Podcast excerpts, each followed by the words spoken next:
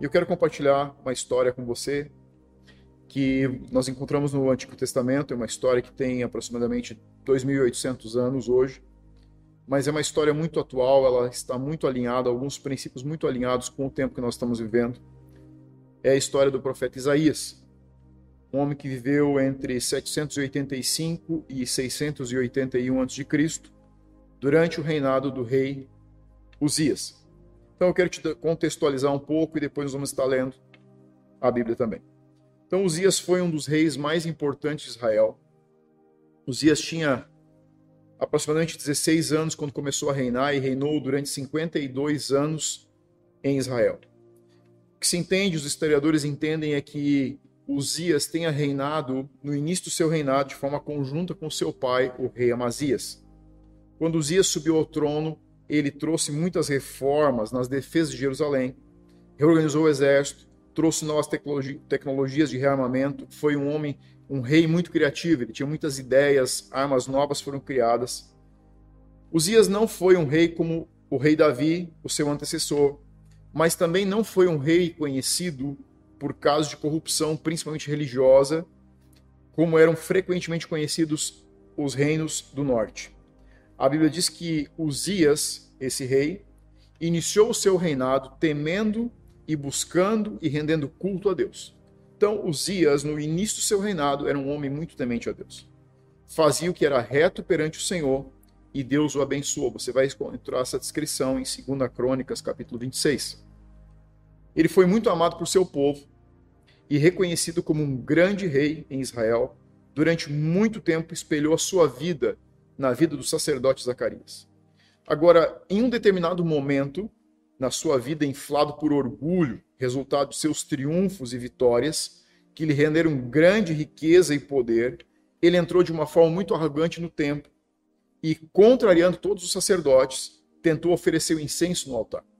Esse direito havia sido conferido por Deus apenas aos sacerdotes, mas Uzias quis reivindicar esse direito para si como rei. Uzias ficou irado com os sacerdotes que tentavam lhe impedir, e ainda na sua fúria foi ferido por Deus com lepra, que logo surgiu na sua testa. Por causa dessa doença, foi forçado a viver o restante da sua vida isolado. Você encontra esse relato em 2 Reis, capítulo 15, e passou a administração do seu reino a seu filho Jotão. Então eu estou contextualizando o que a gente vai ler agora sobre o profeta Isaías. Você pode abrir a sua Bíblia ou anotar Isaías capítulo 6, versículo 1, a visão de Isaías e o seu chamamento. Então, o primeiro versículo diz o seguinte: No ano da morte do rei Uzias, eu vi o Senhor assentado sobre um alto e sublime trono, e as abas das suas vestes enchiam o templo. Versículo 2 diz: Que serafins estavam por cima dele, cada um tinha seis asas, com duas cobriam o rosto, com duas cobriam os pés, e com duas eles voavam. E clamavam uns para os outros, dizendo: Santo, santo é o Senhor dos exércitos, toda a terra está cheia da sua glória.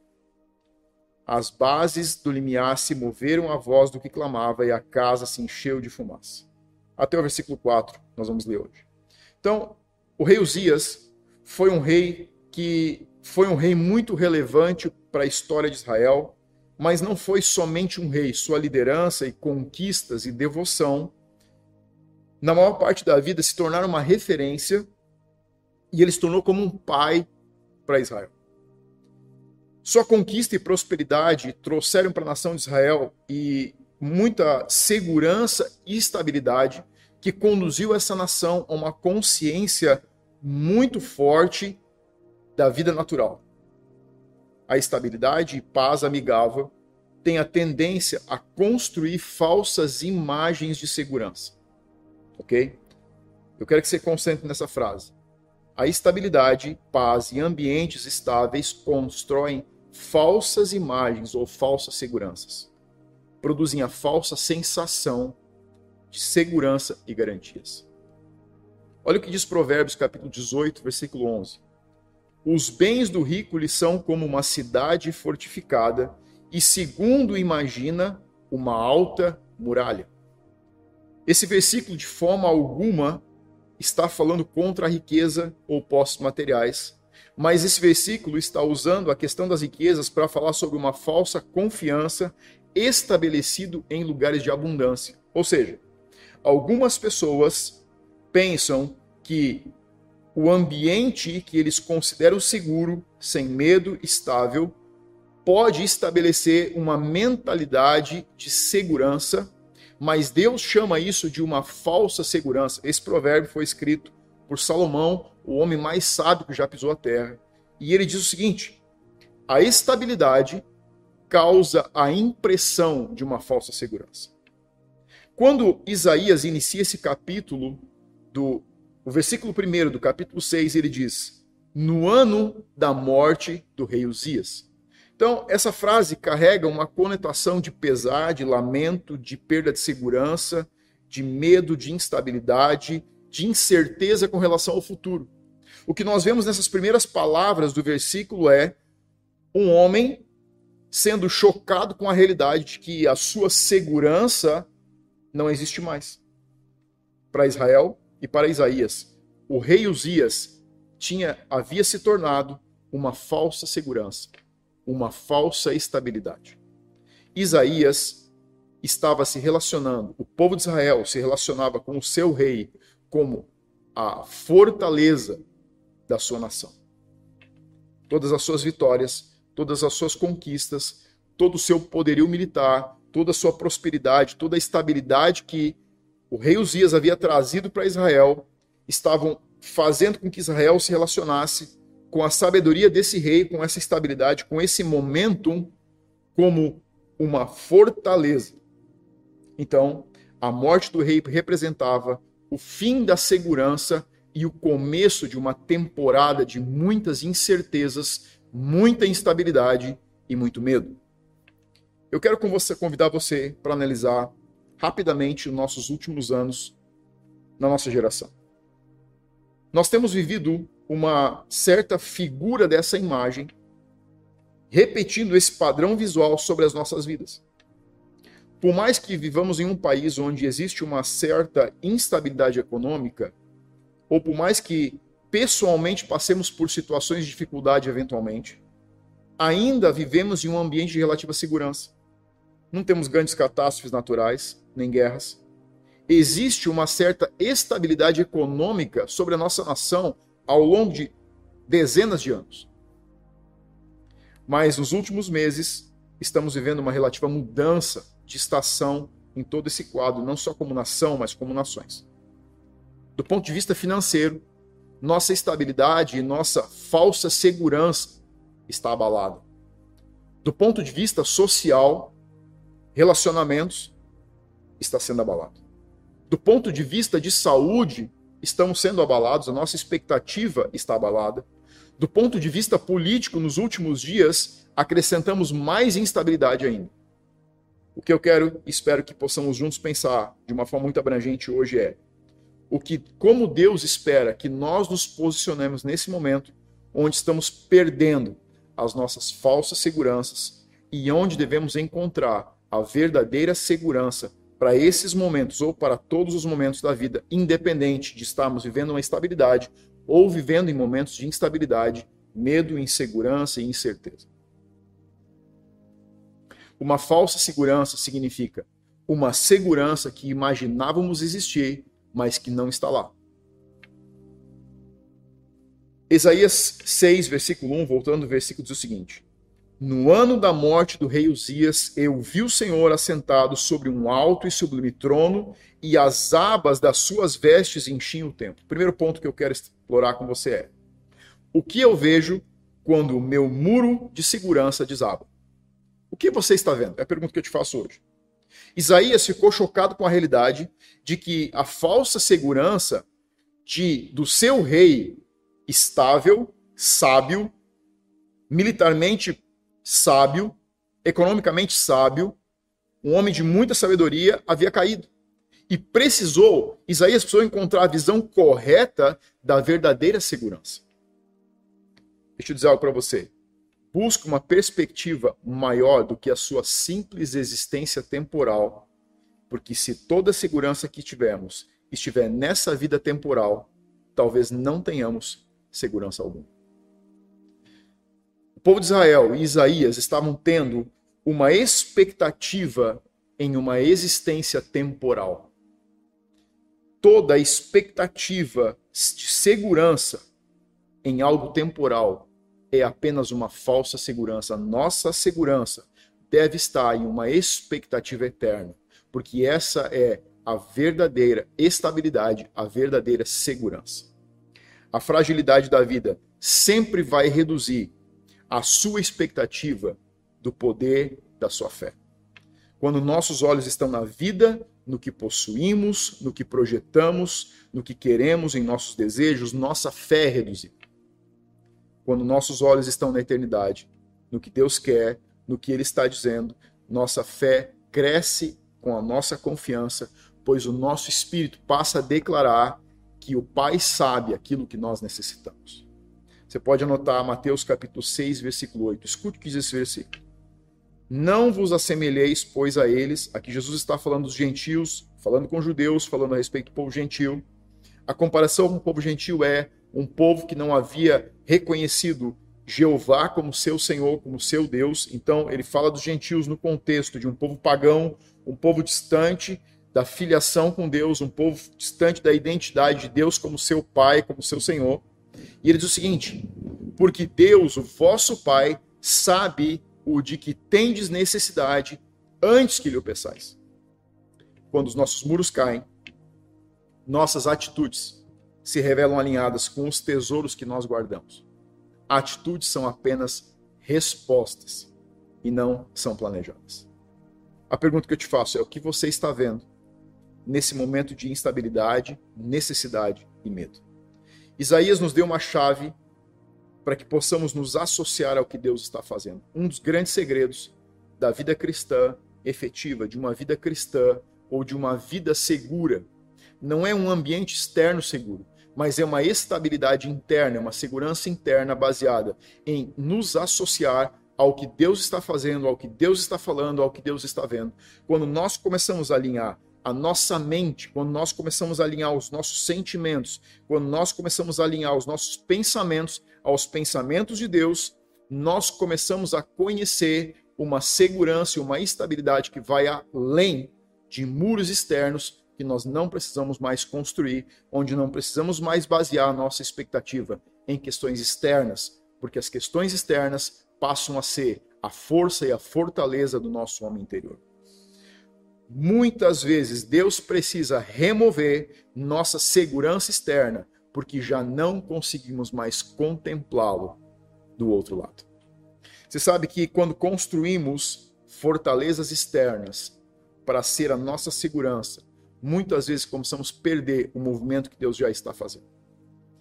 A tendência natural do homem é criar estruturas externas e não perceber mais o que Deus está fazendo internamente a grande, o grande, talvez o maior ensino que Deus estava dando para o povo no Egito, mais do que tudo, mais do que provisão, mais do que a promessa de uma terra que ele já havia prometido para Abraão, era o entendimento de que eles deveriam aprender a olhar para o movimento que Deus estava fazendo todos os dias.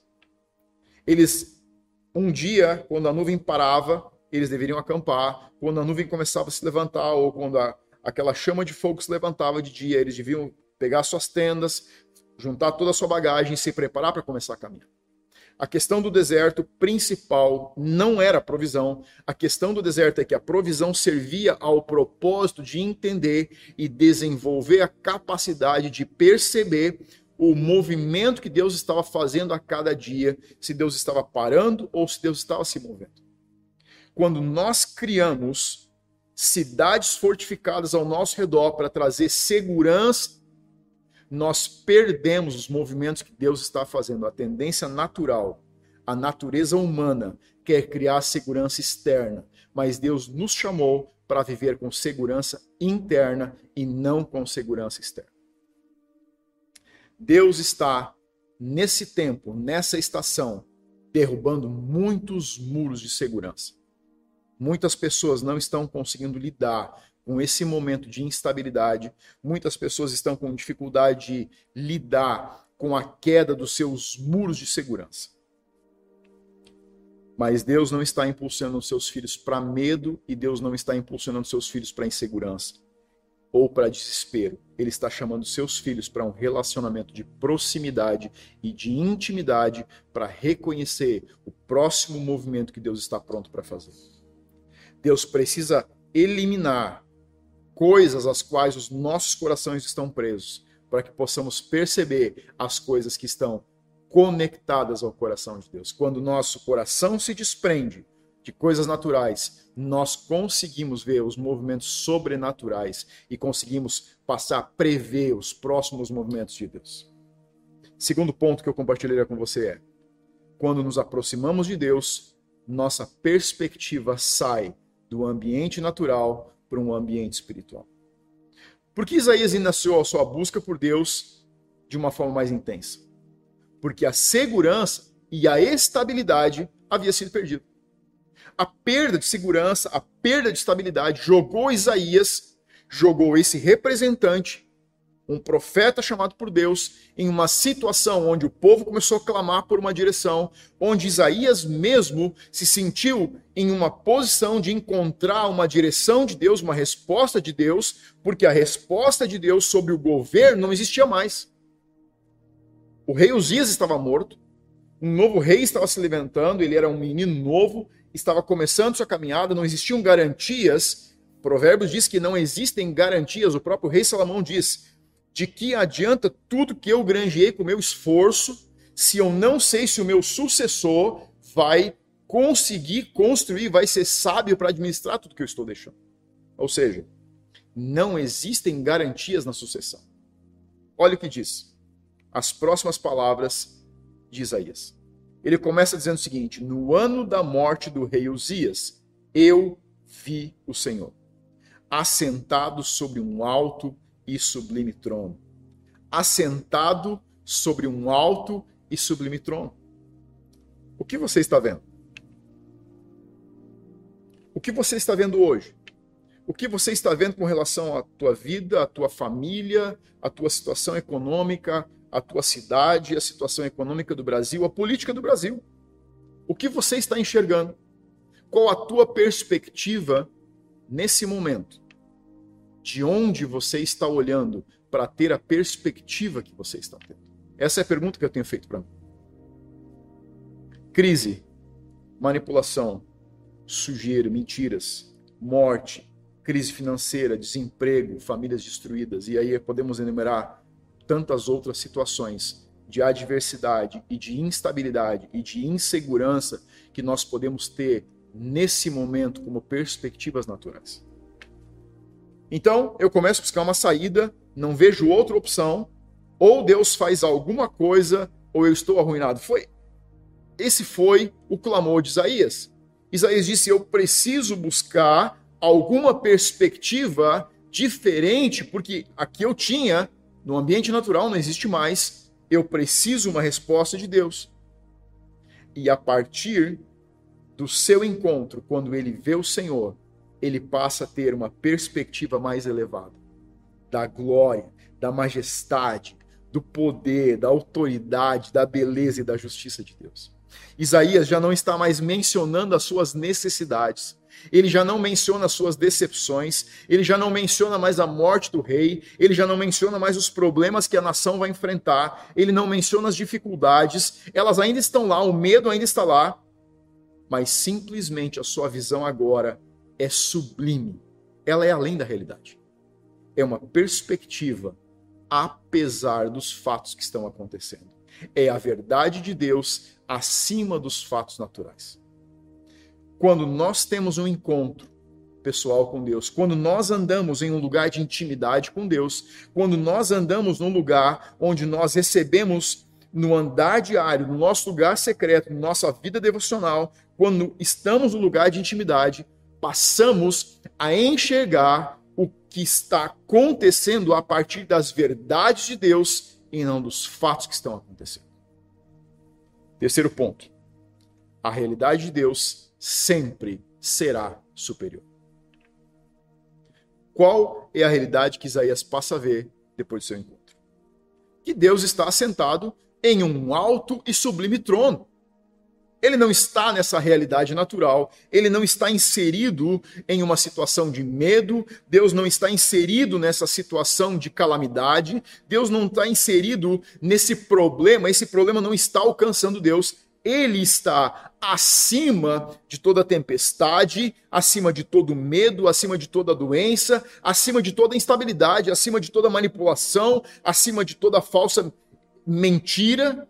Deus está acima o que vemos fora do relacionamento com Deus será opressor e desanimador, assustador, miserável e insuportável. Mas o que vemos a partir da proximidade com Deus é elevado, é sublime e está além do que as pessoas estão vendo. Quando nos relacionamos em intimidade com Deus. Quando passamos a ouvir as verdades a partir da perspectiva de Deus, a verdade é sublime, e ela está além da realidade natural.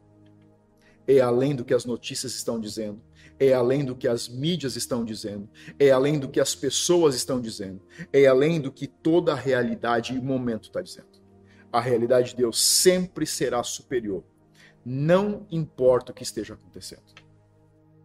Sabe qual é um dos grandes problemas que nós temos? Queremos levar a nossa realidade até Deus. Isaías começou assim. Ele começou buscando a presença de Deus, porque ele estava levando a sua realidade natural, ele estava levando a sua dificuldade, a instabilidade, o medo para Deus. Mas nós devemos trazer Deus para a nossa realidade. Na oração que Jesus ensinou aos seus discípulos, ele disse, Mateus capítulo 6, versículo 9 e 10. Portanto, vós orareis assim: Pai nosso que estás nos céus, santificado seja o teu nome. Venha o teu reino. Faça-se a tua vontade, assim na terra como ela é feita no céu. Essa oração é sobre a eternidade. É sobre a eternidade que envolve o nosso hoje.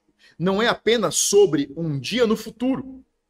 É sim sobre um dia no futuro que inicia hoje é sobre uma eternidade que começou agora, que começou hoje, que começa nesse momento. Esse e essa é a mesma verdade do reino que ele enviou os discípulos a pregar. Ele disse: Venha o teu reino, faça-se a tua vontade, assim na terra como ela é feita no céu. Deixa eu perguntar algo para você. Você concorda comigo que a vontade de Deus acontece no céu de forma integral.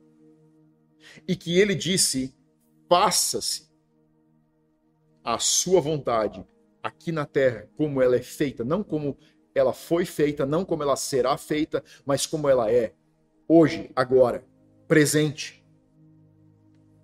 Nós somos chamados por Deus para enxergar realidades eternas e trazer essas realidades para o mundo natural. A partir de um relacionamento íntimo, a partir de um relacionamento pessoal, a partir de verdades que Deus está dizendo, mudar a realidade natural, primeiro das nossas vidas, iniciando por nós mesmos, iniciando pelos nossos corações, iniciando pelas nossas famílias. Quarto ponto que eu quero compartilhar com você hoje é: estar com Deus nos faz perceber que Ele não está ausente agora. E aí você vai me dizer, ok, mas o que muda na minha vida prática é um encontro como esse do qual você está falando. Isaías começou a buscar a Deus por uma necessidade, uma enorme necessidade. Não era apenas uma crise pessoal, era uma crise nacional, era uma crise em uma nação que estava no meio de muitas nações opressoras. Não importa por que você inicia a sua busca. A forma como Paulo iniciou a sua busca por Deus foi absolutamente diferente de como Isaías sua, fez sua busca por Deus. Não importa por que você inicia a sua busca por Deus, importa que você inicie uma busca e uma caminhada intencional e pessoal com Deus. Se você começar a buscar a Deus, dizer, Deus, eu quero conhecer você. Eu quero encontrar você de forma pessoal. Eu quero conhecer, eu quero saber quem é esse Deus de que as pessoas falam que pode ser pessoal, um Deus que posso ouvir, um Deus que pode mudar a minha realidade, que pode mudar a minha perspectiva sobre a realidade. Não importa de onde você está saindo, você vai acabar sempre no mesmo lugar. Um Deus que vai se revelar de forma pessoal e que você vai encontrar de forma pessoal um dia na sua vida. Apenas inicie por um ponto e não desista até você ter uma visão pessoal. Isaías disse no ano. Você sabe qual é o problema de muitas pessoas? Eles não esperam um ano. Deixa eu dizer algo para você. Não foi um dia, não foi uma semana, não foi um mês. Ele disse no ano. Eu, pessoalmente, já tive respostas de Deus que levaram horas. Eu tive respostas que levaram dias. Eu tive respostas que levaram meses, respostas que levaram anos. E tenho respostas que eu ainda estou esperando. Apenas é sobre continuar buscando as respostas de diretivas, direções de Deus para nossas vidas. No ano da morte do rei Uzias, eu vi o Senhor assentado sobre um alto e sublime trono, e as abas das suas vestes enchiam todo o templo. Simplesmente a partir desse momento, que parecia um vazio enorme, ausente da presença de Deus, um momento de solidão, um momento de necessidade, Isaías podia ver a glória de Deus que ele não podia contemplar antes. O mesmo lugar, o mesmo tempo, a mesma situação, o mesmo tempo, não havia mudado nada, era o mesmo local físico, era a mesma situação no mundo natural, mas a sua perspectiva, as lentes com que ele estava enxergando a situação haviam sido transicionadas. Agora Isaías não estava mais olhando para o mesmo lugar, para o mesmo templo da mesma forma. Ele apenas estava olhando de uma forma diferente. Ele estava vendo que as vestes de Deus, a glória de Deus, estava no mesmo lugar onde ele apenas via desolação, onde ele via instabilidade, onde ele via insegurança, onde ele via medo. Quando nós temos um relacionamento íntimo com Deus, quando nós temos uma, um encontro pessoal com Deus, quando nós vivemos uma vida devocional com Deus, quando vivemos um, um relacionamento diário com Deus, as nossas lentes passam a ser trocadas e passam a se manter limpas e nós passamos a enxergar cada uma das situações que deixam o mundo desesperado a partir das lentes que Deus está olhando. Eu quero convidar você a trocar as suas lentes pelas lentes que Deus está olhando para a situação da sua família, porque aconteceu nos últimos meses com você, com o seu país, com a sua cidade, com a sua casa, com o seu trabalho, com a sua economia.